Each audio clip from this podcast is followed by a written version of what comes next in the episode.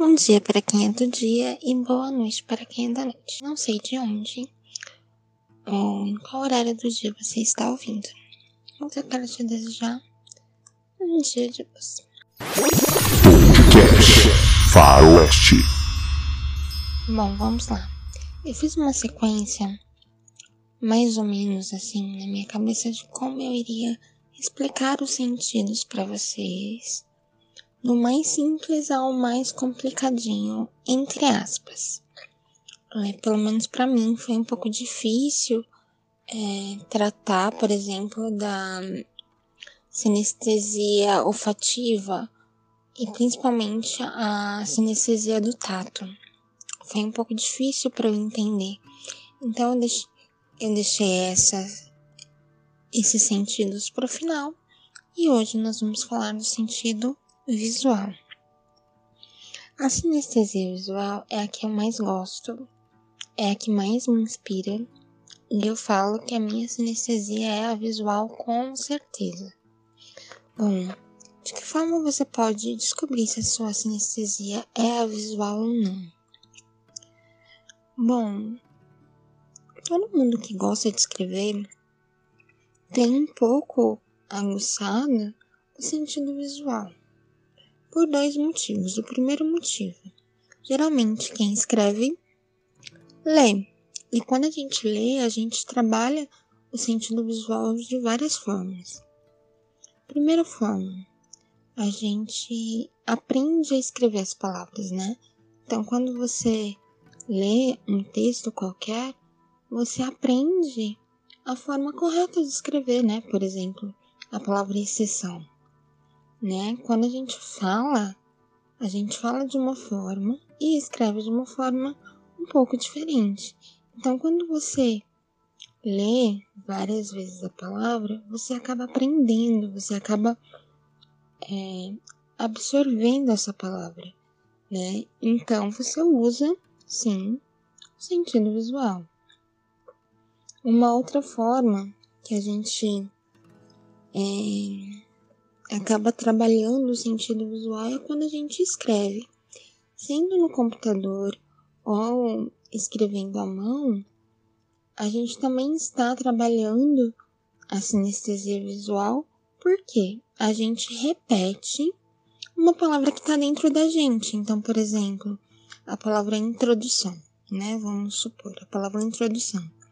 Está na minha cabeça de escrever, eu sei a forma de escrever porque eu já li várias vezes, eu aprendi a forma correta de escrever e eu passo essa minha ideia que está dentro de mim para o papel ou para o computador. Então, eu estou trabalhando a minha sinestesia visual. Pois bem, é... uma, uma das formas que a gente também percebe que a nossa sinestesia é visual quando uma foto, por exemplo, uma imagem, uma paisagem, alguém, ou a gente vê um letreiro que chama a atenção para a gente pegar, né? Por exemplo, para-choque de caminhão, né? Que chama bastante atenção. Geralmente chama mais atenção pela forma das que a palavra está escrita do que pela palavra em si, pelo texto em si, né? Então, isso ativa muito a nossa criatividade. Por exemplo, eu é, me inspiro muito com palavras mesmo. Então, assim, por exemplo, se eu vejo uma palavra diferente que eu ainda não conheço, eu fico curiosa, procuro no dicionário, entendo a palavra. Eu uso muito dicionário de sinônimo, então eu vou no dicionário de sinônimo, vejo as inúmeras as inúmeras palavras que são filhotinhas dessa palavra primária, e isso geralmente me inspira com certeza. Eu vou acabar escrevendo uma frase, eu vou acabar escrevendo uma poesia. É, geralmente, né, assim, bem, quando eu comecei a escrever, eu só escrevia de acordo com o que eu lia. Então, ou com o que eu li há algum tempo.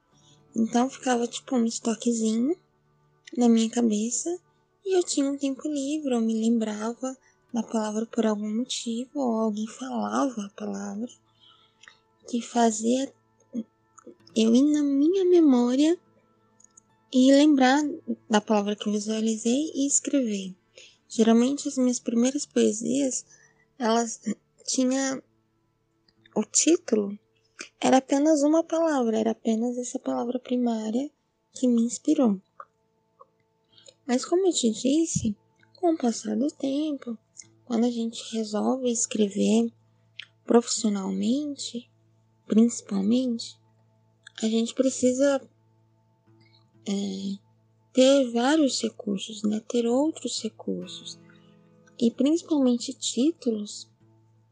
Quando eu passei a escrever para revista, os títulos precisavam ser mais atrativos, né? Escrever simplesmente mão não chama tanto atenção, né?